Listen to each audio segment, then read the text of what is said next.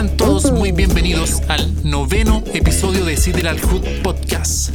¿Cómo está hermano Dan, hermano Ricaxo? ¿Cómo están las cosas por allá? Aquí estamos bien. ¿Todo bien? ¿Cómo estás, Rica?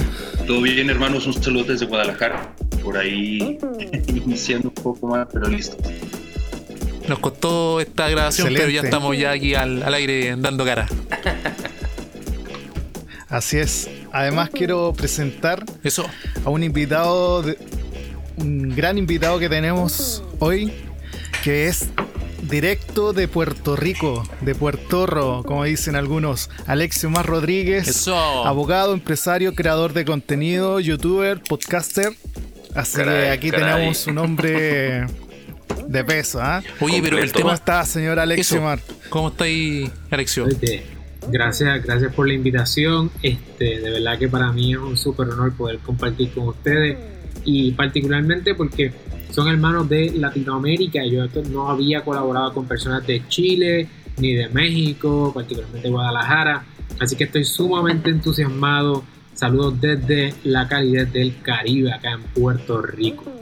La sabrosura. Así Eso. es. Vamos a tratar de hablar lo más claro posible, lo más, lo más neutro posible, porque el chileno tiene mucho modismo y no queremos marear ni a ti, ni a Ricaxo, ni a la gente que no pueda estar escuchando por ahí. Exactamente. Vamos a tratar de, de no ocupar tanto. Tanto modismo, Tanto ¿cachai? modismo. La weá, todo eso. ¿ah? Yo lo entiendo, yo lo, Genial, Claro, genial. Sí, pues ya, pues, ¿cachai o no? yo lo entiendo, yo cachai. La voladita. ¿ah? Eso. Oye, hoy día, ¿qué, qué nos toca hablar? Yo ya me perdía. No, no sé ni siquiera qué día es. Bueno, Bien, bien, pues no aquí sería- tenemos a alguien. en- Sí, sí. Sí, Recaxo. Cachipún. Bien, eh, lo que nos faltó fue mencionar el título del, del programa de, que tenemos el día de hoy. eh, que será Lo que no nos cuentan las disqueras, ¿no? Es Tal para eso que, cual. que se- se, tiene esta, esta enorme Lo que no- colaboración de, de Alexio Mar dentro de nosotros para que nos pueda por ahí platicar, nos pueda adentrar de lo que es todo este mundo que muchas, muchas veces los artistas no la conocen, la desconocen por completo y yo creo que, bueno, en general el público ni siquiera tiene idea de cómo se está manejando la industria, ¿no, Alexio? Así mismo. Hay mucho desconocimiento. Este desconocimiento pues tiene el resultado de que muchas personas están tomando decisiones en la industria de la música que son decisiones que si hubiesen sabido lo que significaba esas letras que están en negrillas pequeñas, lo más seguro hubiesen tomado otra decisión. Y ese es el propósito de esto hoy, que las personas que están interesadas en ingresar a la industria de la música tengan las herramientas necesarias para poder decidir si en efecto quieren estar con las disqueras o si prefieren ir por la ruta del artista independiente. Vaya tema con el que nos enfrentamos hoy día. Y claramente, como dijeron los, los muchachos, Alexio Mar es licenciado, entiéndase en Chile, es abogado. Y por ende, ah, y uno, claro, es licenciado, pero su rol principal o su, su, ¿cómo llamarlo? La parte que más sabe hacer, por así decirlo, su enfoque principal va hacia el lado artístico, hacia el lado musical. Él trabaja en la industria, trabaja en este medio de entretención y nosotros como artistas independientes, al fin y al cabo, desconocemos todo esto y por lo mismo lo tenemos acá para aclarar algunas dudas, para que nos comente, para que hagamos ciertas comparativas, nos aclara algunos conceptos, entre otras cosillas que vayan apareciendo en el camino. Así es. Bueno, eh, como abogado en la industria musical, me imagino que, que te ha tocado conocer varias experiencias. Eh, pero quiero saber un tema que a mí al menos me ha intrigado. He escuchado temas al respecto, pero es sobre la industria musical antes y después de las plataformas digitales. Entiéndase, Uh. plataformas digitales como Spotify, Amazon Music, Apple Music, etcétera. Porque sucede un quiebre, un antes y un después. Entonces, ¿cómo eso afectó en parte a la música o a la industria desde el- la parte legal? Porque obviamente ante todo se hacía a través de, lo, de un sistema un poco más eh, arcaico, por, por así decirlo, pero ahora después empieza con las plataformas digitales. ¿Tú tienes un conocimiento al respecto, Alexio? Sí, bueno, precisamente eh, la era de la plataforma digital yo creo que salvó a la industria de la música porque antes de que existiera un Spotify, un Apple Music y Los las personas que o las compañías que fueron los primeros en incursionar en estas plataformas digitales, la industria de la música iba en descenso acelerado porque muchas personas estaban siendo objeto de la piratería. Este era famoso, ¿verdad? Acá en Puerto Rico se podía ver en cualquier lugar personas vendiendo eh, discos piratas, temas piratas, bajándolos, quemándolos en, en, en, el disco casero y en los CD y las personas se ven afectadas. La industria de la música lo que tenía eran pérdidas y pérdidas y pérdidas.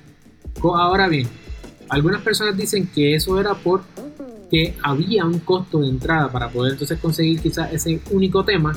Tenías que comprar los 12 temas y a lo mejor no te interesaban los, otros 11 temas del artista, por lo tanto las personas preferían pues, bajar un tema a la vez y cuando tú vienes a ver tenían los mejores hits o por lo menos tus favoritos del artista. Eh, y la piratería era relativamente sencilla desde el punto de vista del costo, pero con la llegada de la era digital tenemos todo un andamiaje de música disponible gratis.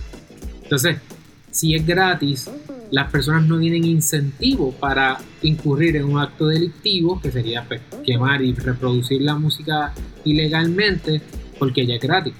Pero debido, debido al interés que hay de amasar el público en general, pues estas plataformas sí llegan a monetizar Spotify, Apple, YouTube, mediante la aglomeración de mucha gente, anuncios, y entonces todo el mundo salió ganando y como resultado hoy la industria de la música está viendo crecimientos que nunca antes visto, por lo menos desde los 80 para acá que cogió un golpe bien fuerte con la era de, la computadora y del internet, pues ya la música está recuperándose y rompiendo barreras y récords, particularmente la música eh, hispanoparlante, la música en español. Exacto. Una de las cosas que yo encuentro positivo este cambio es que a los independientes también los favorece, no tan solo a las disqueras, sino que también a los independientes, y eso encuentro muy positivo. Eh, Wipo, ¿tú quieres hacer alguna pregunta aquí? ¿Cómo está el clima por allá? Ah, no, eh, si bien, claro, la, música, la industria digital, por así llamarlo, no, sé si llaman la industria digital, pero los medios digitales han, cambiado, han revolucionado esto. Eh, me imagino que igual hay cláusulas, igual hay contratos que se hacen con artistas que difieren de la idea original de lo que eran los sellos en los 90, por ejemplo. Eh, ¿Nos podrías comentar un poquito quizás cómo funcionan los sellos y quizás cómo ese, ese rol evolutivo que han tenido quizás en contratos o cosas así, quizás adentrando un poquito ya en lo que son los... o cómo es el negocio de, la, de, los sellos o incluso ya apuntando un poco a los contratos 360 para ver algo hemos, hemos leído por ahí y queremos ya sacarnos esas dudas porque ya es el chance que tenemos de preguntarle a alguien que sepa de la materia. Pues mira, eh, el negocio de la música, cómo funciona para entonces colocar a las disqueras y dentro de las disqueras hablar del contrato 360. Funciona de la siguiente forma: ustedes, el músico en su casa, independiente, empieza todo el mundo empresa independiente, eh, hace su música. La, hace su música, la sube a, las diferentes plataformas, dígase Instagram, primero SoundCloud, que es de las más famosas, la subes ahí, haces un videito, lo subes a YouTube Facebook, Instagram, estás por esas plataformas sin todavía estar en Spotify o cualquiera de estas cosas. En SoundCloud empiezas a crecer. Ahora también está la posibilidad de entrar a TikTok para poner tu música. MySpace, ¿no? No, ya MySpace no existe. Oh, oh, me he quedado atrás. pues empiezas a poner tu música, ¿verdad? Y las personas empiezan a pedirte más. El mercado se mueve si, se, si en efecto se mueve con oferta y, demanda. y te compra tu exacto, oferta y demanda, te compra tu producto que es entretenimiento con música. Entonces, ¿qué pasa? Cuando tú empiezas a crecer, la forma en que están funcionando las disqueras es que ellas están pendientes a través de lo que se llaman los A&Rs, que son las personas que están encargadas de buscar talento nuevo, identifican y la relación sería entre ese artista y la disquera es que la disquera le va a ofrecer, si en efecto le interesa, un acuerdo 360, un contrato 360. ¿Por qué? Porque el artista ya hasta ese momento ha demostrado que está creando su propio arte o compra las pistas de otras personas, se inspira en música de YouTube que no está protegida por copyright. Entonces está demostrando que tiene arte, está demostrando que tiene sus plataformas moviéndose. Lo que le falta es que distribución y acceso a los mercados grandes. La disquera le dice, pues mira, yo tengo todo este andamiaje aquí que te voy a distribuir la música a través de distintas plataformas. Conozco la gente que, tú, que, tiene que, que tiene que hacer el contacto contigo. Eh, conozco a las personas que están en la radio, conozco a las personas que nos pueden ayudar en los tours. Entonces están pensando ya en cómo ese artista sale de su habitación, ¿verdad? Y de su barrio, de su vecindario, a llegar al mundo entero de una forma sólida, de una forma que, sea contundente. Y la disquera lo que pone a, la disposición del artista es eso. Ese andamiaje completo de ayudarte a que esa música suene a la potencia que tiene y como ellos tienen el dinero que pueden ayudar. Y esa es la relación entonces que se configura a través del contrato 360, donde el artista dice yo lo que hago es música, yo lo que hago es arte, la disquera dice yo lo, lo mío es el negocio, yo te puedo dar negocio a ti si tú me das la música. Entonces, esa es la relación que, se da y entonces el artista en muchas ocasiones dice, wow, ¿qué hago ahora? Sí, y, además creo que es donde se estancan muchos de los artistas independientes, ¿no?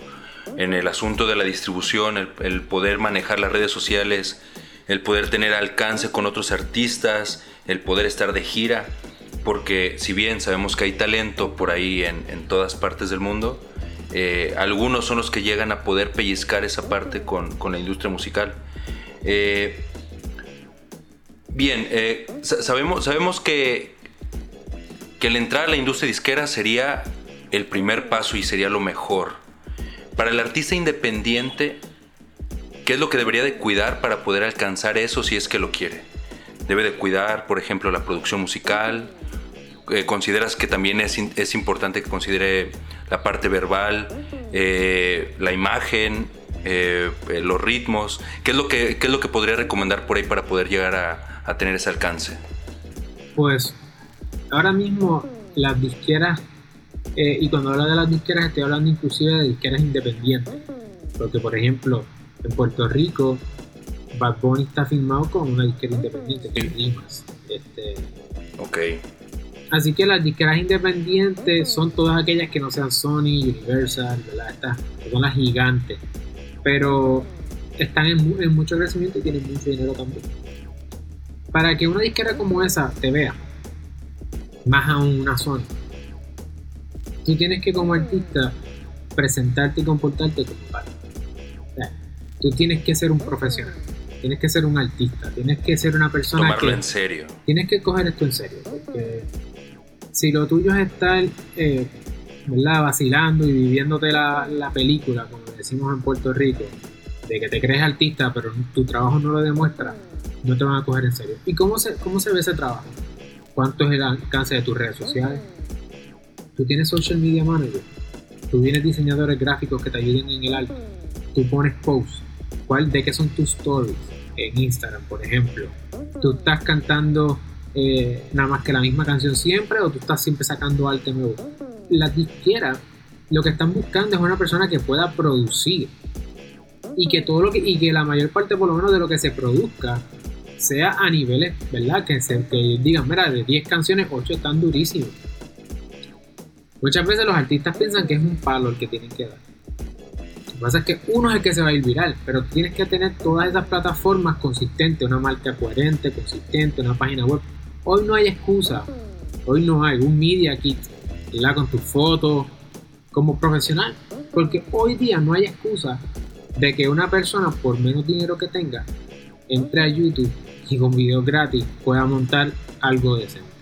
Y las disqueras esperan que si van a invertir dinero en ti, que por lo menos algo decente tenga. ¿Por qué? Porque hay mucha gente queriendo hacer esto, por lo tanto, está todo el mundo llegando. ¿Cómo tú te diferencias del artista que viene de siendo un profesional. De hecho, antiguamente las disqueras, y que bueno, fue como el sueño de todos, siempre decíamos, ah, quiero, queremos hacer música, que nos recluten, qué sé yo. Exacto. Claro, como bien decían, viene un reclutador, te agarran, te llevan para la disquera, qué sé yo, y te tratan de hacer, de hacer firmar, cada uno con su cláusula que probablemente no se leen con el tiempo que se debiesen, mucho menos bajo el alero de un abogado, y mm, posiblemente en la misma, en la misma reunión te comen, por así decirlo. Después de esto, la, mm, la disquera, por así decirlo, te ofrece sus instalaciones, tú puedes ir a grabar, qué sé yo, te pueden asignar un ingeniero que te grabe, que te edite, que te masterice, después pasarle a un diseñador, después este diseñador te lleva por otro lado, después te hacen el media tour, qué sé yo, para que te lleven por distintos emisoras de radio, de televisión para sacar entrevistas, qué sé yo. Ya cuando te hiciste famoso por tener esa visibilidad, que fue lo que de verdad te ofrece la, una disquera grande, eh, vienen los tiempos de la retribución. La disquera también tiene que empezar a cortar su, su parte, tiene que empezar a cortar su, su inversión. Y ahí donde vienen los famosos temas de, del chisme o del, del, ¿cómo llamarlo? De, oye, resulta que la, la, disquera me está, me está pagando muy poco, que esto, que esto, otra cosa así, pero eso lo firmaste tú.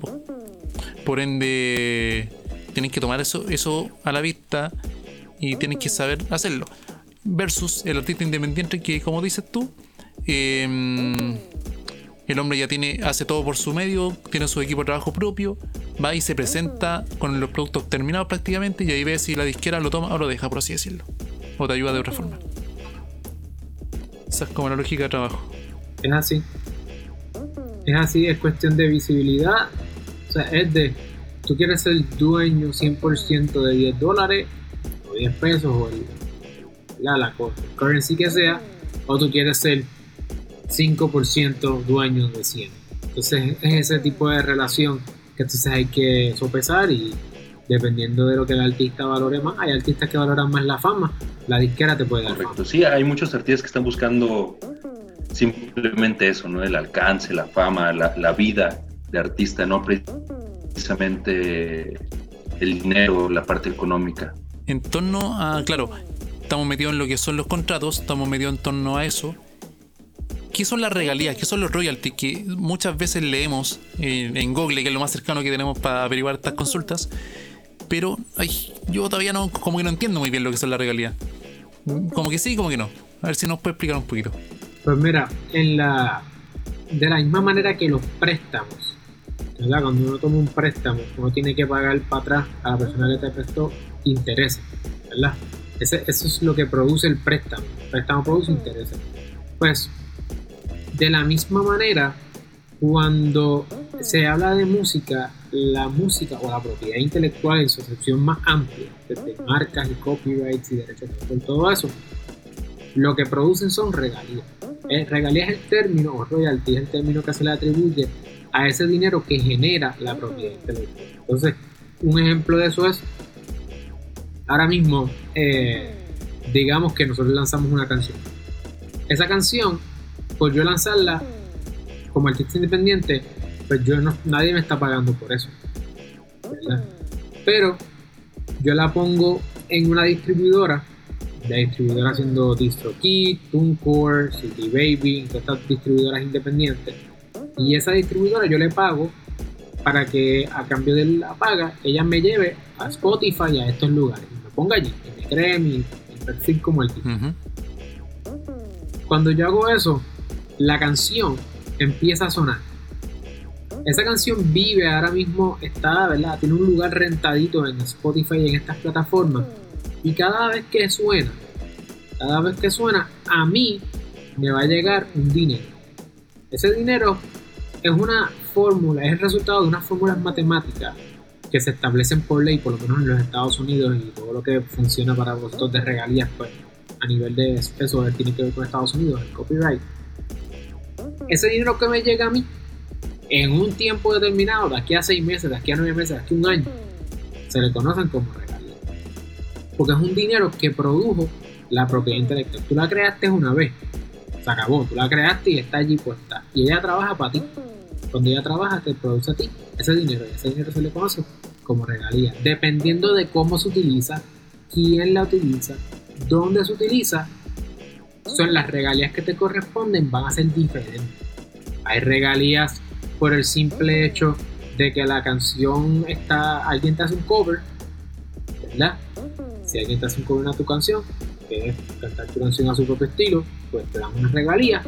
Y si alguien quiere sincronizar tu música a un video y la pega y la pone en YouTube, eso genera otro tipo de regalía. Exacto. Ok. Entonces, Exacto. es importante cuando, eh, como es un tema complejo, porque es dónde, cuándo, cómo, quién, por qué, etcétera, pues tú vas a estar recibiendo dinero de distintas fórmulas y a todas esas fórmulas, juntos se llaman regalías.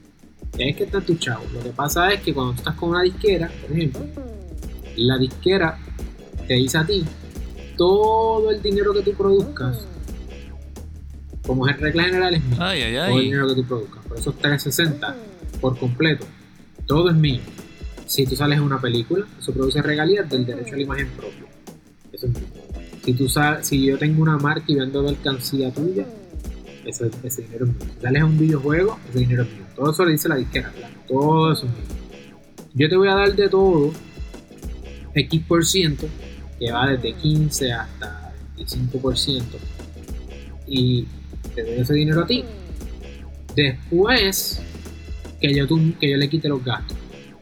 Que yo tuve que pagar para que tú llegaras allí, salieras en la película, comprarte ropa, bla, bla, agarrando bla, lo que bla, yo ya invertí. Yo disquera. Exacto.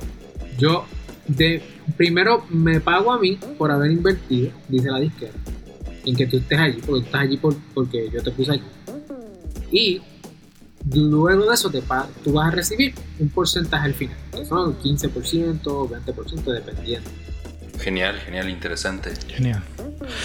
Oye, Alexio, tengo una duda que, que siempre como me la he preguntado, pero no, no he consultado y yo creo que tú eres la persona indicada para preguntársela. Eh, ¿La disquera es quien busca al artista o el artista es quien busca la disquera? Pues mira, Esa es mi duda. se supone que puede ser, puede pasar cualquier de las dos. Ahora mismo, si, si un artista quiere hacer un outreach a una disquera, contactar una disquera, por lo general tiene que tener un manejador. El manejador es esa persona entonces que hace el, el- es el intermediario, el broker en inglés, y trata Wow. de lograr que la disquera vea al artista y le diga, mira, tengo un artista aquí que yo estoy manejando que está bien brutal, bien sólido, escúchalo. Eso puede pasar. O puede ser que, por ejemplo, el artista se fue viral en YouTube como independiente, parecido al caso de Bad Bunny. Se fue viral y se fue viral underground, o sea, era él en su casa. Y entonces, de ahí, ¿verdad? en términos sencillos, de ahí la disquera lo ve, porque se queda con el canto. Lo que pasa es que la segunda forma eh, es, es una forma que requiere, hay muchos, mucho trabajo, muchos años de trabajo antes de que tú te vayas viral. La probabilidad de que tú te vayas viral así de un día Sí. para otro es bien bajita. Mm, Exactamente. Sí, sí. In- incluso eh, sabemos que Bad Bunny creo que está sonando en Japón, está sonando en China, está sonando en Grecia. Me lo imagino. eh, tuve la oportunidad de vivir en el extranjero un tiempo y a mí me animaba demasiado a escuchar la música latina. La gente estuve en Suiza, Me- la gente no tenía ni idea quizá de lo que se, de lo que se hablaba, pero sin embargo el ritmo latino eh, y ese alcance tan, tan fuerte y, y encima el idioma, creo que, creo que es genial. Eh, bien, varias veces he comentado que, que nuestra lengua madre es la, la que más está dentro de, de la tierra como, como español. Claro, la, la primera lengua sería el inglés, pero no como madre. Entonces creo que es muy bonito poder encontrar de repente en algunos otros sitios de- del mundo y, y más con otros idiomas eh, artistas que se pueden mover con, esa, con esas dimensiones y más el ejemplo de Bad Bunny que es independiente, ¿no? que no, es, no está dentro de una disquera por completo. Imagino que hay muchos artistas independientes que quieren tener como ese alcance. Los artistas definitivamente se deben de empezar a preocupar, por ejemplo, por la producción, si quieren, si están trabajando hacia ese rumbo, Eh, por la producción, por los samplers, eh, por las palabras, por las frases. ¿Habrá algo por ahí en, en letras pequeñas que el artista independiente no conozca comúnmente y recurra a ese error? Así como términos. Sí. Hay varias cosas. este, nosotros le decimos acá en Puerto Rico metías de pata. y es que, sí, la primera es cuando las personas hacen acuerdos verbales. En la, en la industria de la propiedad intelectual, por lo menos desde, desde la óptica de los Estados Unidos, y si tú quieres tener el registro en el US Copyright Office, que es el, los copyrights, pues los acuerdos no pueden ser verbales. Entonces, muchas cosas que pasan es, tengo un artista de Venezuela, de Colombia, de Chile, México, que está en Miami, que entró a Miami porque está buscando allá ver si pega, o vino a Puerto Rico. Eh, nosotros en Puerto Rico tenemos mucha relación con Miami, pues, porque la industria está cer- ¿verdad? bien pegada en- entre San Juan y Miami. Y te encuentras con personas de distintos lugares de Latinoamérica que te dicen, bueno, yo tengo un acuerdo con tal persona en Colombia que me hizo el beat, y tal persona en Venezuela me hizo lo otro, y tal persona en este otro lugar me hizo aquello. Y todo esto yo pregunto, ¿esto es verbal o está por escrito? Sí. La mayor parte de las veces es verbal. Y la propiedad intelectual, el copyright específicamente, no se puede transmitir o ceder o vender verbalmente. No se puede. Tiene que ser estrictamente por escrito. Entonces, eso es uno de- los errores. Lo hacen todo verbalmente. Uno. Número dos. Otro error. No saben que al hacerlo verbalmente, aunque tú le pagues a alguien por hacerte una pista, un beat, si no es un trabajo por encargo, le work for hire, no funciona. Entonces, esa persona es dueño del beat. Y si tú lanzas un master y que lanza una producción, se vuelve, hace un millón de pesos, esa persona es co-dueña de la grabación. Por no tener firmado este Por no papel. tener firmado un papel, un documento que se llama work for hire o trabajo por encargo. El beatmaker, el productor, el que Ok. hizo la pista, sigue siendo dueño en todo momento. Mientras Sí, no porque tienen los papel. archivos, me imagino, de producción. porque es un co-creador. Entonces, el derecho de autor es, nace, y doy un paso hacia atrás, el copyright. Nace cuando una persona, le llamemos creador, crea, ¿verdad? para la redundancia, una obra que puede ser el, el- el file del master, del sound recording, de lo que se escucha, o la composición, que todavía no se ha grabado, pero está escrita acá, está en la mente. Cuando, la, cuando esa cosa, le llamamos obra, es original y es creativa, tiene un mínimo de creatividad, una vez que usted la escribe o la graba en el teléfono o la graba aquí como esto, se El, configura. el momento exacto en el que se registra, independiente de cómo. En el momento exacto en que yo grabé, escribí, me tiré la foto, en ese momento. No hay que registrarlo en una oficina para tenerlo, por lo menos en Estados Unidos no es así.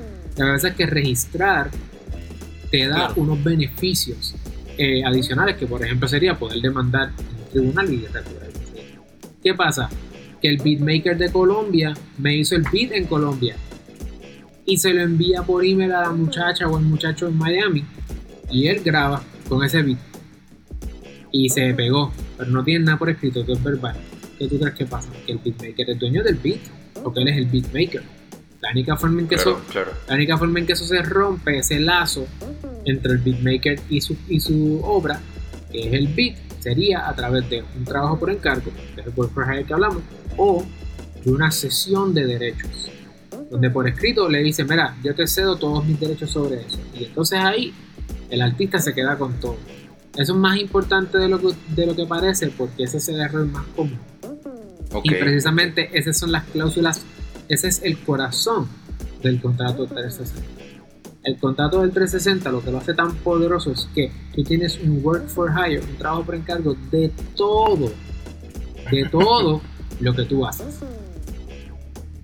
Sí, imagino marca, fotografía, video, cualquier cosa. Página de internet, social media, lo que sea que tú hagas, la disquera te tiene a ti un work for hire como artista. Por lo tanto, eso que acabo de decir se configura entre el artista y la disquera, pero es que la Oye, disquera Alexio, es dueña de ese trabajo por encargo se entiende como que yo, en este caso MC Wipo, habla con un productor y le digo, oye, te pago X dólares o tanto, tanto dinero por hacerte, o sea, te compro un beat o hacemos un beat a mi pinta, qué sé yo, pero si yo te lo pago al beatmaker, eso se entiende como trabajo por encargo. No, Ah, tiene que con el, el pago no es suficiente.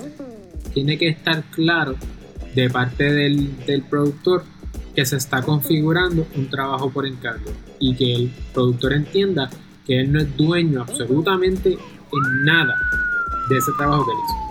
Y eso tiene que estar y es por aquí donde escrito. entra Alexio. es correcto, ¿no? Es así. Oye, a todo esto, Alexio, eh, ¿cómo te pueden contactar las personas en el caso que quieran tener alguna asesoría? Porque obviamente eh, lo que tú nos estás contando es sumamente interesante y obviamente tú manejas mucho más, eh, muchos términos, muchas cosas que finalmente como un independiente uno no tiene idea. Entonces se me ocurre que van a haber personas interesadas y me gustaría saber la forma de que puedan contactarte contigo, no sé, a través de Instagram, de Mira, alguna página. con Wipo. Él es mi representante. Hablen con Wipo nomás. Él me representa. No, no. Era broma. Pues mira, la verdad es que hay mucha. La manera en que nos pueden contactar es sencilla. Mi nombre es Alexiomar Rodríguez. Tú lo buscas en Google y es un- como es un nombre tan raro, pues te parece bastante fácil. Este, estamos en YouTube, estamos en formato podcast, Instagram, Facebook, todas las plataformas de redes sociales como Alexiomar Rodríguez. Y definitivamente que estos temas son bien importantes, son bien delicados. Sí que sé que hay personas que van a tener muchas preguntas. Yo le- les exhorto a que hagan, luego de que vean nuestro contenido en YouTube, que es gratis. Y si usted tiene paciencia, pueden dejar ahí sus preguntas y nosotros las vamos a estar atendiendo. Eh, de hecho, semanalmente estamos sacando videos solamente de música. Eh, estamos trayendo abogados de Miami Wow. que van a estar hablando sobre cosas más específicas que están ocurriendo allá y cómo, cómo entre Miami y Puerto Rico estamos atendiendo la situación. Si usted ve todos esos videos y todavía tiene dudas, entonces nos puede contactar por las redes sociales y les enviamos un link este, con el calendario virtual de nosotros y las distintas alternativas. Nos podemos hacer consultas por teléfono eh, o más fácilmente por videoconferencia. Buenísima. Genial, genial. eh, bueno, este capítulo es bien especial porque estamos hablando de un tema que, si bien se encuentran ciertas cosas en internet que son muy puntuales, siempre quedamos en la duda por el te- tecnicismo de las palabras. Son temas, son palabras bien puntuales del, de los abogados, de los licenciados.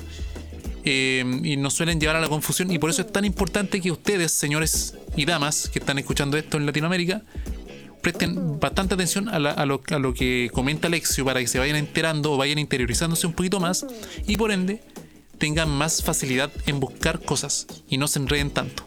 Así que aprovechen bastante este episodio. Pero, pero, pero, si bien acá somos chilenos, tenemos un mexicano y tenemos un puertorriqueño. Eh, y no, y no un chiste de, de comediante chileno, sino que Así empieza un chiste, Sí, ¿sabes? estaba el chileno el mexicano. Empieza, ¿qué hacían dos chilenos, un mexicano y un puertorriqueño en una videoconferencia? Exacto. Pero. Dale. Oye, iba a, des- iba a decir que una de las cosas que yo sé que este tipo de tema eh, tiene esta pregunta y la recibo todos los días, sin exagerar, es la cuestión de la relación entre los distintos países Ah, sí. Y Estados Unidos eh, en este tema. Mucho del contenido, que si Sound Exchange, que si ASCAP, Sí. BMI, cuando las personas escuchan esos términos piensan, bueno, y si yo estoy acá en tal país, yo, ¿qué yo hago? Es importante que sepan que cada país tiene sus propias reglas de derechos de autor. América Latina mayormente Sí. es conocido como derechos de autor. ¿verdad? Exacto. Estados Unidos, y la razón por la cual nosotros hablamos de Estados Unidos es que, primero aclaro que Puerto Rico tiene una relación con Estados Unidos particular, donde ¿Es un- nosotros ¿Es una colonia? somos una colonia, eh, somos las últimas, creo que somos de las últimas colonias que quedan, y creo que Sí. hicieron hasta una película de eso. Yo Wow. so- me enteré hace muy Este- poquito de eso y quedé enfermo, así no, no podía creer que Puerto Rico se rige a Estados Unidos y de hecho el presidente de Estados Unidos no es votable No. por Puerto Rico, sino que en teoría ustedes asumen. Así mismo es. Es, es bien indignante. Este, obviamente nos venden la cuestión de la ciudadanía y, y, y varias cosas más, pero en, en general, pues aunque yo soy de Puerto Rico, yo soy abogado federal, así que yo tengo acceso a los tribunales federales en los Estados Unidos como regla general. Y el tema de copyright es un tema federal, es un tema del gobierno federal. Y aunque tú estés en el país donde sea que tú estés, si tú tienes problemas con Facebook, si tú tienes problemas con YouTube, Instagram, Spotify, Apple, Google, todas estas la mayor parte de estas compañías se rigen por las reglas de copyright de los Estados Unidos. Por eso es que yo comparto contigo que nos estás escuchando este, este tema desde esta óptica. No quiero que pienses que es que ah, viene esta gente, los gringos, a hablarnos de lo que tenemos que hacer. No, es que la realidad de la, de la vida es que si tú quieres poder defender tus derechos frente a compañías o gente en Estados Unidos, necesitas, aparte de conocer el derecho de tu país, entender el mercado más grande de, música ahora mismo en Estados Unidos, cómo defenderte allá. Así, que siempre se va a dar esa relación entre, bueno, este, ¿qué pasa si yo estoy en América Latina y ellos están en Estados Unidos? Es una de las cosas y la otra es que existen registros internacionales y no los hay. No hay un solo registro. O sea, si yo estoy en Chile, yo tengo que registrar en Chile y tengo que registrar si quiero estar en Estados Unidos protegido también, en Estados Unidos también. Muchas de las compañías como ASCAP y BMI y estas otras se encargan o, tienen eh, afiliadas en países de América Latina que tú entonces te, tienes que afiliar con las de Estados Unidos más con la de América Latina y así. O sea, es, un baile porque recuerden que las leyes son por el Estado, la Estado-nación, por país. Entonces no hay una ley internacional, aunque hay tratados internacionales que si tú estás en el copyright de los Estados Unidos, pues pudieras tener protección en países signatarios eh, de esos tratados. Pero no existe un solo registro, por favor. No existe un solo registro. Además que me imagino que, que, bueno, las distribuidoras como son americanas, termina siendo eh, necesario, ¿no? Esa parte. Si la distribuidora, si la distribuidora fuera fuera latina o fuera colombiana, fuera chilena, tendríamos que estar viendo esa parte con este en esta zona, ¿no? una, una, cosa que hablamos en un capítulo anterior que tiene relación a las plataformas digitales, justamente, es eso, y de hecho hicimos el hincapié. Una cosa es que sepan cómo funcionan, pero otra cosa es que antes, que antes de echarla a funcionar o antes de que ustedes se metan en ellas, por favor, nuevamente les digo, nuevamente lean los requisitos y los términos legales. Porque como dice Alexiomar y como hemos estado hablando, todo lo que pasa ahí, si ustedes llegan a tener algún conflicto por sample, por, por no sé, por algún tema de derecho de autor o lo que sea, todo se va a elegir por Estados Unidos, porque todas estas empresas son de allá. Probablemente la empresa distribuidora que tú ocupaste sea de allá, justamente. Y por ende, es necesario que tú sepas parte de ello. Y, tomando otro temita que comentó Alexio, en Chile, puntualmente, la organización que se encarga de la inscripción de, los registros fonográficos, entiéndase de fonograma, entiéndase de canciones, de registro sonoro, es la SCD. Bueno, la oficina central está ubicada en Santiago de Chile, en la capital, pero ustedes se pueden obviamente contactar por la página, qué sé yo, en la página web están los formularios que ustedes tienen que llenar para que, bueno, son varios, para que se hagan una pero son relativamente simples. Yo no, yo por mi parte no tengo experiencia en inscripción con ellos. Este es un tema que tengo ahí pendiente, pero sí conozco los formularios porque soy de averiguar, soy de justamente leer los términos y estas cosas. Así que es el dato para que, para que tengan ustedes considerado que en Chile está la SCD, en Argentina hay otra institución, en Colombia hay otra, y así sucesivamente por países. Así es. Así es, así es. Eh, tengo una duda con respecto al si existe algún déficit de abogados en la industria musical o eso es como que ya está cubierto. Por si alguien, por ejemplo, le interesa, algún abogado le puede interesar el aspecto musical. Eh, ¿qué, opinas tú, Alexio? Puta, yo de pues- construcción hubiese sabido. pues la mayor parte de los abogados de propiedad intelectual de copyright en la industria de la música están en Nueva York, eh, California, Los Ángeles y Tennessee. Creo que ahora Georgia, Atlanta se está creciendo. Eh, en Puerto Rico somos, somos pocos. Para mí es un beneficio, Vaya nicho. Pero. Exacto. Exacto, es un buen nicho.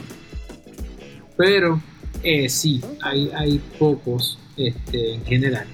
y es un área altamente especializada donde hay mucho, mucho espacio de crecimiento. Una de las cosas bonitas es que eh, esto es un tema que muchas veces, si tú tienes un abogado en, por ejemplo, aquí yo estoy en Puerto Rico, tengo contacto con gente en Miami, así que la gente de Miami ya te cubre el estado de Florida. Muchas veces esos abogados también tienen contacto, o yo tengo contacto con abogados en Nueva York, y tengo contacto con abogados en otros lugares.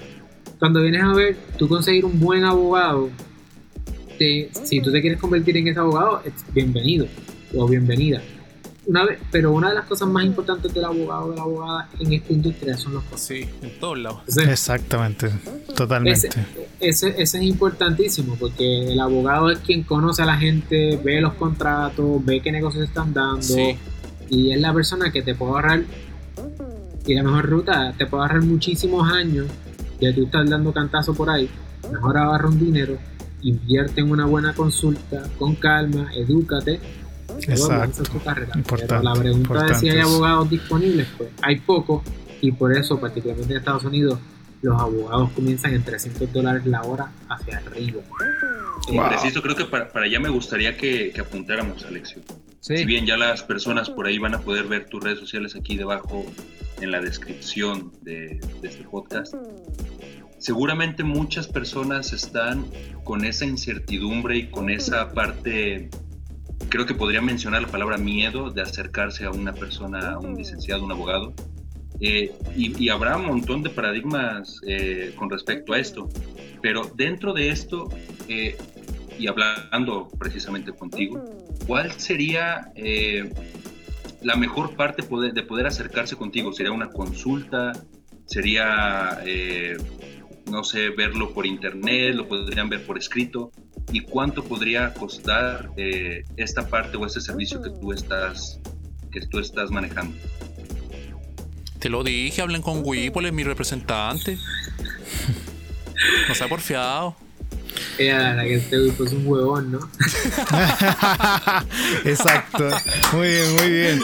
Eh, no, sí, le mezclé, mezclé ahí un par de cosas, pero mira, eh, la verdad es que lo más fácil es, como ya mencioné, ver los videos gratis y luego la consulta de nosotros eh, son desde 50 dólares por llamada telefónica en este momento hasta 120, eso es media hora, media hora 50 dólares, eh, no tengo la conversión, pero la podemos buscar en Google. Y si es una hora, por ejemplo, lo más caro que tenemos ahora mismo es una hora completa por videoconferencia, son 125 la hora. Es videoconferencia, es una hora, muchas veces las personas traen sus contratos, nos hacen las preguntas de qué cosas están viendo ahí y, nosotros pues hacemos ese tipo de asuntos. So, literalmente una persona con 50 dólares por media hora, o sea, nosotros aquí hemos hablado pues, un poquito más de media hora y mira toda la información por encima que hemos ido. Si una persona viene con todas las preguntas concentradas, Literalmente he tenido personas que en 20 minutos terminan con todas sus preguntas porque las contestaciones son ta, ta, ta, ta, rápido. No, no, no, es que lo que digo es que puede que una persona diga que está empezando de 50 dólares. Es un. Lo digo porque eh, muchas personas piensan que pagar por un abogado para preguntarle cosas es como que, pero ¿por qué yo le estoy pagando? Bueno, porque yo te puedo dar en media hora las contestaciones que tú te podrías tardar meses en conseguir. y eso vale. Exactamente. Además direcciones y etcétera, ¿no? Esa información importante. Eso, eso mismo quería llegar. Más todo el contenido gratis que ya regalamos. Entonces, Entonces resumiendo, hay que buscar tus redes sociales, suscribirse, darle a la campanita, ver tus videos y si tienen esa duda, uh. localizarte, contactarte y elaborar bien, bueno, de preferencia, ¿no? Sería lo, más indicado. Elaborar bien o formular bien todas estas preguntas, estas cuestiones, para poder eh, llegar al punto que el artista quiere. Exacto, ese es el plan porque le beneficia al artista y me beneficia a mí porque ya yo sé qué preguntas específicas tiene. Porque una de las cosas, una de las cosas más difíciles para uno como abogado en temas como estos es que tú vienes con 20 preguntas, ¿verdad? pero las preguntas están mezcladas. Estás, confundiendo conceptos. Entonces, lo que podría ser una contestación de sí o no, que pudiera ser, eh, y me pasó ayer, un muchacho, un artista de California, eh, de Los Ángeles, Dice, mira, te este, tengo estas cosas porque eso es parte, ¿verdad? Como esto yo lo puedo practicar a través de todos los Estados Unidos, me llaman personas de todos los estados. Y me, hace esta pregunta y con esta única pregunta que él me iba a hacer, cuando yo se la contesté, le contesté las cinco preguntas que venían después. corrida. ¿Por qué? Porque la pregunta, muchas veces las preguntas en derecho ah, son llaves, abren otras puertas. Entonces, es importante que la persona me llegue lo más, eh, ¿verdad? Lo más claro posible y los videos te ayudan a establecer esa claridad para que la pregunta sea puntualmente, ¿el productor es dueño de este beat? Ya la persona sabe la diferencia entre una composición y un master, ya la persona sabe entonces le permite a ella y me permite a mí no tener que entonces decirle, espérate, tengo que contestarte esto, tengo que dar un paso hacia atrás y tengo que educarte sobre todo lo que significa esto para entonces poder decirte por qué sí o por Pero creo que es responsabilidad además del artista, ¿no? Conocer todas estas partes. Y es muchas veces también lo que se omite eh, como ellos lo están haciendo. Eh, y caen, caemos muchas veces en este error, correcto. Porque la quieren fácil. Y entonces esto es un negocio, esto no, o sea, al artista, si el artista quiere esto en serio, esto es un negocio. Mira, le dio, le dio en el clavo, porque aquí mucha gente piensa, para ser artista es cantar, y era, no viejito, no viejito, para llegar a eso, de partida tenéis que escuchar este podcast de nuevo y darte cuenta de los detalles que hemos hablado. De segundo, tenéis que hacer tu música, o bueno, si tienes la posibilidad de hacer tu música, hazla. Si tienes la posibilidad de grabarlo en tu casa, hazla. Si tienes que pagarle a alguien, hazlo establece tu equipo de trabajo, muévete por ello, gestiónalo. Anda a golpear puertas viejitos aquí. Nadie, va a salir a reclutarte como lo hicieron con Eminem ni todos estos cuentos que nosotros crecimos cuando éramos chicos. No, viejito. La realidad es muy, muy distinta. Y, y por lo mismo, tienes que gestionar esas cosas y eso también significa leer, leer mucho. Y es tan simple leer en Google o qué sé yo, pero busca información y date cuenta en los foros de Facebook yo cuántas veces me, me encuentro con preguntas así como, oye, ando, ¿quién me, ¿quién me puede masterizar una canción? Y después ya te ponía a hablar con esta persona y en verdad lo que la persona quiere es que le editen el tema o que lo graben. Pero él preguntó por otro concepto.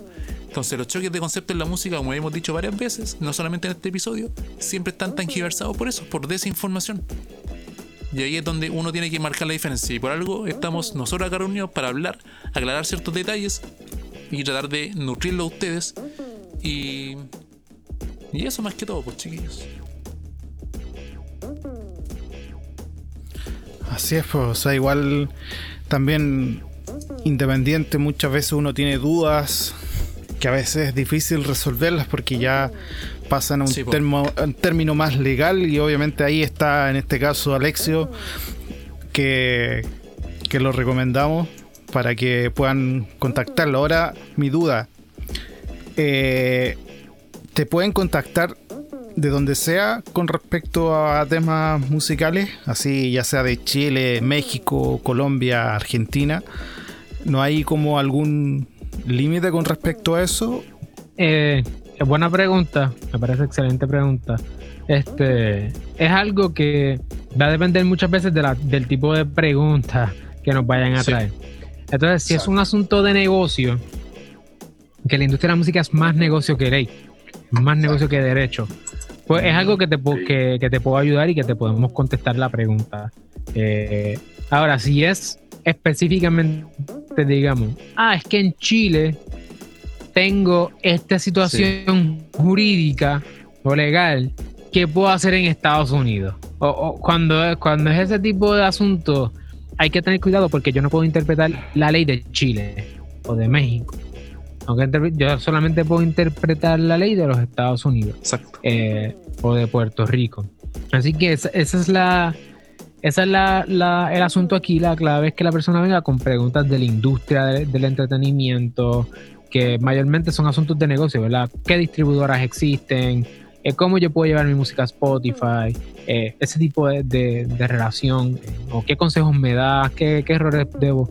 Nosotros, algo que nos ha pasado recientemente, particularmente con la pandemia, es que hemos estado trabajando más como consultores de negocios con muchas personas que están en la industria que como abogados.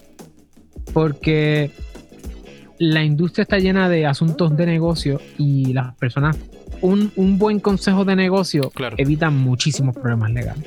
Así que si usted tiene preguntas del negocio de la música, de cómo funciona la industria de la música, a lo mejor le interesa eh, mandar tu música hacia los Estados Unidos a través de las distribuidoras y eso. Por ejemplo, si te tumban una canción en de Spotify, yo tengo artistas dominicanos, yo tengo artistas puertorriqueños, tengo artistas, eh, doy consejería a artistas venezolanas.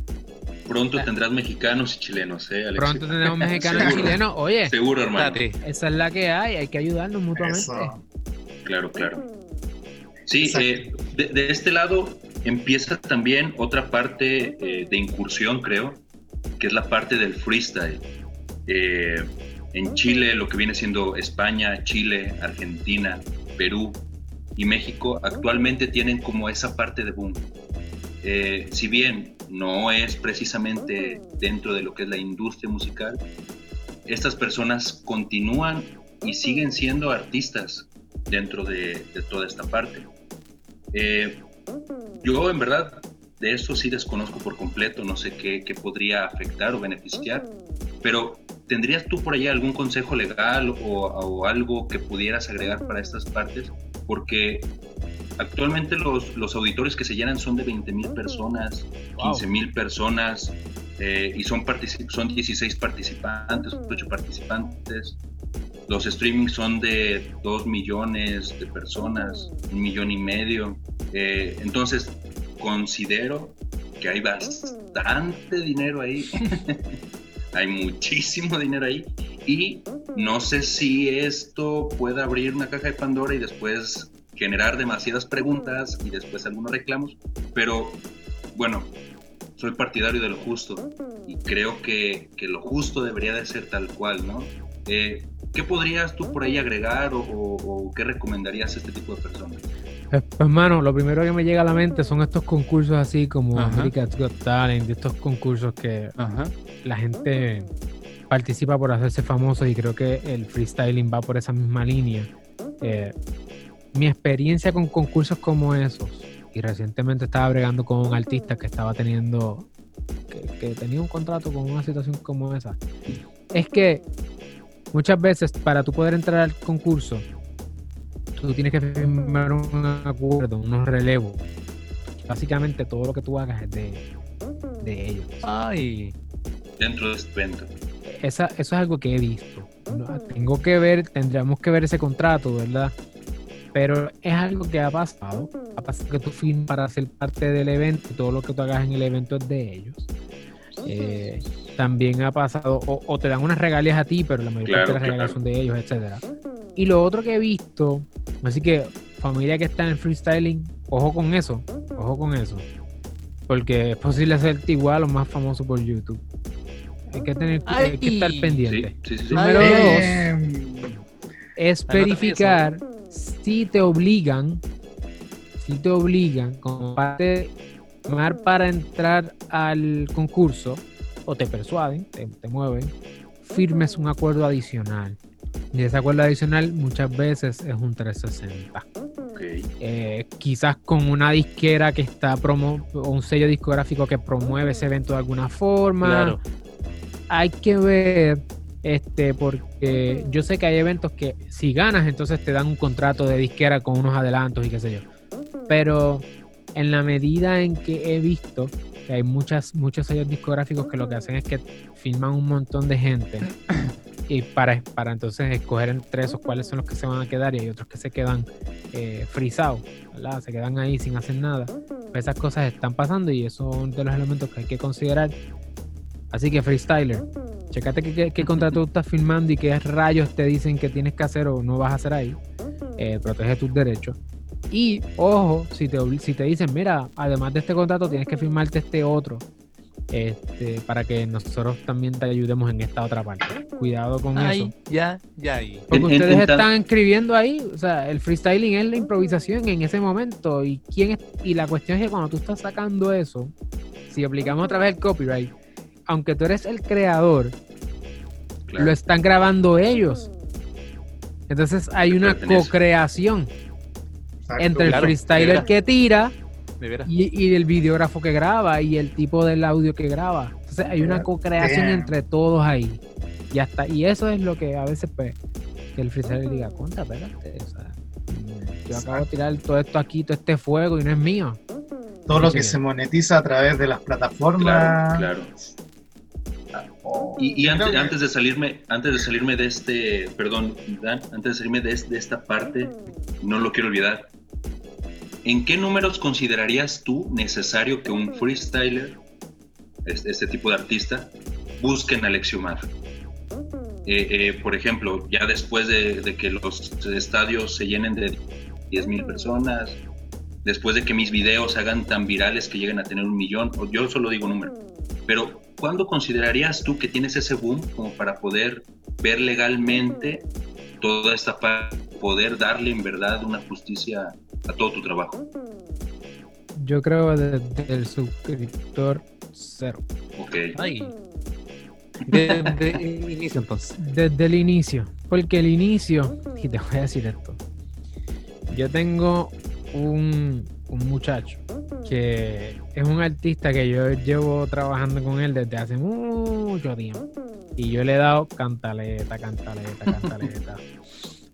Chamaco no hace caso. Recientemente, este es para tu contestación, ¿por qué el cero? Tú dices, ya llegó el cero, ah, claro. El abogado quiere. No, no, no, mírate esto. Los videos están gratis en YouTube, hay más de 20 y pico videos. Así que no es que no me busques a mí directamente, sino que busques los videos y después hablamos. El chamaco recientemente sacó dos sencillos. Y yo le digo, ¿y los split sheets? Ah, eh, no los he trabajado. Tradúcenos. Ok, los split sheets son cuando tú vas al estudio o tú compones con otra persona, en el caso del freestyler, digamos que es un freestyler que está en su casa haciendo eso para grabarlo y subirlo, ¿verdad? Con otro pana, con otro chamaco que le está haciendo la pista, lo que sea. El split sheet es un documento donde ustedes dicen, espérate, acabamos de crear esto, vamos a repartirnos los porcentajes. Tú eres dueño de esto por cuánto y yo por cuánto. Si no acuerdan nada, en Estados Unidos se presume que son 50-50 porque son Claro, dos personas. Se dividen entre las cantidades de personas que están en el evento. Eh, pero a lo mejor el chamaco dice, no, no, no, o sea, 90 y 10, ¿verdad? O 60-40, acuerdan algo distinto. Esto es particularmente preocupante cuando tenemos varios músicos metidos en un lugar. Porque entonces la canción se, dis- se distribuye entre los 5, 6, 7, 8 músicos. Entonces un octavo de la canción es una porquería. Si el Sí, músico lo que vino fue a hacer tres acordes de la tres tonos. Entonces, es el primer paso. Si tú estás co-creando con otras personas, aquí tenés que, ah, no, no, esto es regalado de parte de uno de los chamacos al otro. Ah, pues que conste. Que el chamaco Ok. firme, mira, eh, esto, yo hice este trabajo, pero, y eso no hay que ser un abogado para eso. Usted escribe en un papel, hoy, tal día, en tal lugar, yo, mi nombre y tal persona, su nombre, estábamos creando para tal cosa. Eh, tal persona, el otro tipo, acordó que yo soy el dueño de todos los derechos de lo que se haga aquí hoy. Así que soy el 100% dueño de las canciones que salgan de aquí, etcétera. Firma. Ya está. Gracias. Ambas personas firman y se acabó. Oye, si a lo mejor en tu jurisdicción hay algo, en tu país hay un requisito más, pues búscalo. Pero por lo menos desde Estados Unidos, con eso ya tú tienes un acuerdo por escrito. Y ya ahí pues, te- te- es el primer paso. Te aseguras que todo sea tuyo. Eso es lo que tú quieres. Hiciste tu, tu composición, ahora vamos para el estudio. Y vamos allá a meternos con el mixer, con el ingeniero, con el productor. Y toda esta gente nos metemos en el estudio, sacamos el tema, ¿verdad? Y ahí sí yo metí un montón de gente, porque metí coristas, metí músicos, y ahí ahora es un revolú. Porque hay Sí. un montón de gente más. La- le pregunto al artista mío, y el acuerdo con esta gente, ¿dónde está? sí, sí. Es el mismo, es lo mismo, es el mismo paso que te acabo de decir, ¿verdad? De la composición, que es que no está grabada oficialmente. Ahora en el estudio grabado oficialmente traemos otras personas y el acuerdo con esa gente, ¿dónde está? Ah, no, es que yo iba a ver los videos ahora para entonces saber qué voy a hacer. No, no, no, pero es que ahora lo que está en el video te vas a quedar corto. Porque ahora tú estás remediando. ¿ves? Exacto. Y entonces, ahora lo que va a pasar es que no hay acuerdos previos o durante el proceso creativo con esta gente Ahora tenemos que identificar, número uno, identificar todas las personas que fueron parte del proceso creativo. Número dos, tengo que preguntarle qué acuerdo tú tuviste con cada una de esas personas. Porque a lo mejor un pana tuyo está dispuesto a regalártela, pero otra persona dice, bueno, no, no, no, me tienes que pagar algo por lo que dice ahí. O sea, tú tienes que ir con cada una de esas personas y enviarle una cartita eh, que diga, mira, ¿te acuerdas que aquel día estábamos lo mismo otra vez, pero ahora es personalizado, peor. ¿Te acuerdas que aquel día estábamos en tal lugar, Sí, sí, ta, sí. ta, ta, tú acordaste que me lo ibas a regalar? Firma todo eso. Entonces, yo he logrado que una orquesta sinfónica completa le ceda los derechos a un autor. Yo he logrado eso. ¿Tú sabes cuánto tiempo toma? ¿Y cuánto dinero se te va a ir? Un montón. Sí, si un- tú sabes mucho. eso desde el cero, ya tú sabes lo que necesitas. Claro. Y con un solo documento, a todo el mundo, era. Firmen aquí, todo el mundo, firmen aquí. Gracias, nos vamos. Y ya. Sí, sí, sí. Así que, cero suscriptores. Vayan al canal. Mira, qué genial porque todo esto, toda esta información la estás escuchando aquí en Sideral Hood Podcast. Para que tú te interiorices en esta materia poco a poco y de alguna forma hagas las cosas seriamente. ¿Y sabí por qué me, diste- me acordaste algo muy chistoso? Bueno, para mí es chistoso. Porque me he dado cuenta de que hay productores de repente en internet que dicen, ah, te vendo mi beat. Te, mi beat vale tanto de uso libre. Ah, mi beat es de... Te paso el beat con los tracks o con los stream que le dicen eh, por tanto dinero. Ah, y hay una tercera cláusula que te ganas el WAP y no sé qué diablo. Pero hermano, te doy firmado que ninguno de ellos, ninguno, ninguno, ni- ninguno de ellos, te va a pasar una hoja por escrito que diga exactamente eso. Y lo más probable es que ese beat después se lo venda a otra persona, a otra persona y tú jamás te enteraste. Y es netamente por eso, porque te juegan con las palabras, pero no hay un acuerdo legal, no hay un acuerdo formal bajo papel. Y yo ya veo las redes sociales y es como, "Ah, otro más. Pero además, Es sumando que se- esto, hay mucha gente que se asusta, ¿no? Se asusta en cuanto ve un papel, dice, ah, esto se ve muy serio. ¿Qué está sucediendo? Entonces, creo que es precisamente lo que menciona Wipo. Muchas veces es verbal, al menos dentro de todo lo que es el, eh, la parte independiente, pero, pero no está de más como lo, como lo recomienda Alexio. Mira, de hecho, yo tengo artistas que llevan 20 años de carrera. Para, para, para, para, para ahí, para ahí. ¿Alguno de ellos ha trabajado con algún artista conocido en la industria así como... No digáis nombre porque sé que es un tema complicado, pero ¿te ha tocado así trabajar con alguien que digamos, ah, conoce a tal muchacho? Ah, Yo tengo artistas que tienen casi 4 millones de suscriptores en YouTube. pasa palabra. Listo. Genial, genial.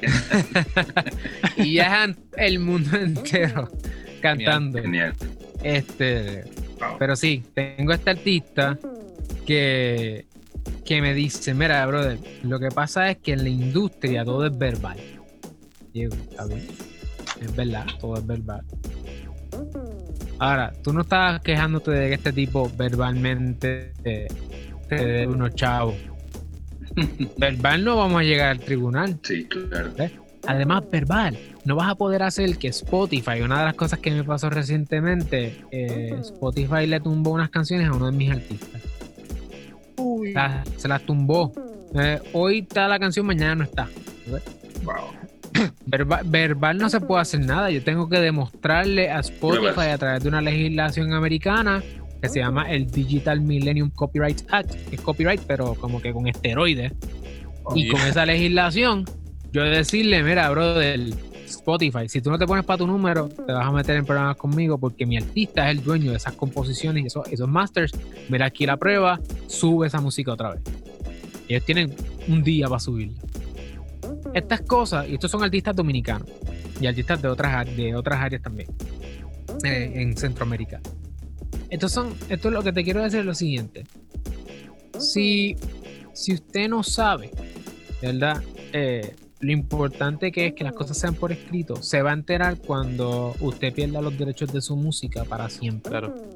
Y usted sea uno más de la línea de personas que reclaman que la gasolina es suya. ¿Sabe?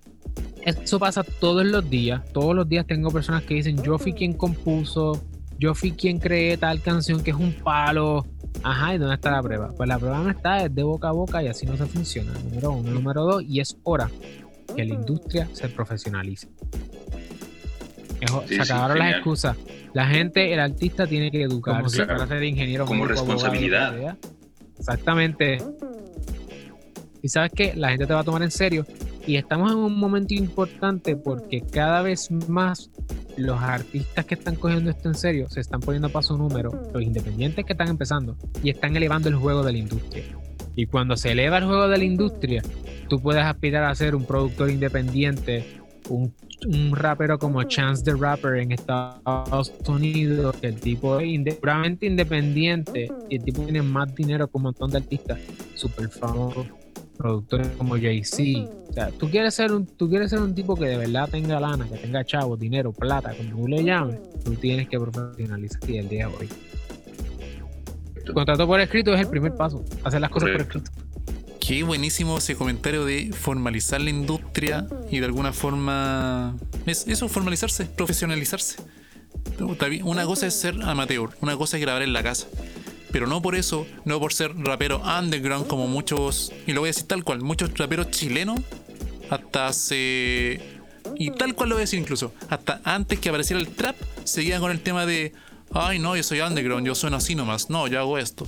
No, hermano desde siempre tú debiste haber tomado, haber hecho las cosas bien, haberte preocupado de hacer un poquito más, de profesionalizar tu sonido, de gestionar tus cosas, de sacar tus discos y quizás ir a venderlo a distintos lados. Hazlo, hermano. Si te van a, si te, alguien te va a criticar, te va a criticar si estando arriba, estando abajo, en el mejor medio, en el peor medio, en el peor estado, da lo mismo. Si es por crítica, te van a criticar igual. Pero hacer las cosas bien, te van a felicitar y te van a abrir muchas, muchas puertas. Y por algo también nosotros tratamos de levantar este podcast, de levantar este episodio y que ustedes se interioricen de esta información porque, por lo menos per- personalmente, para mí la profesionalización es un tema esencial.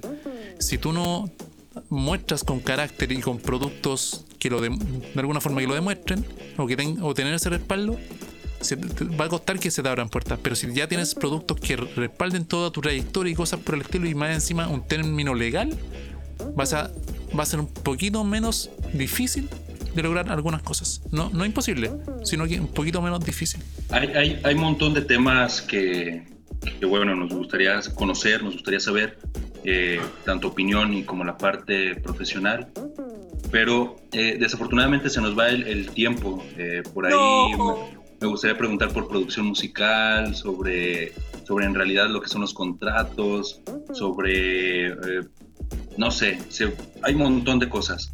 Eh, se nos va el tiempo, por ahí ojalá en alguna otra oportunidad Alexio tenga la oportunidad de acompañarnos en la segunda temporada de, lo, que que se- sí. de lo que sería así de la CUT.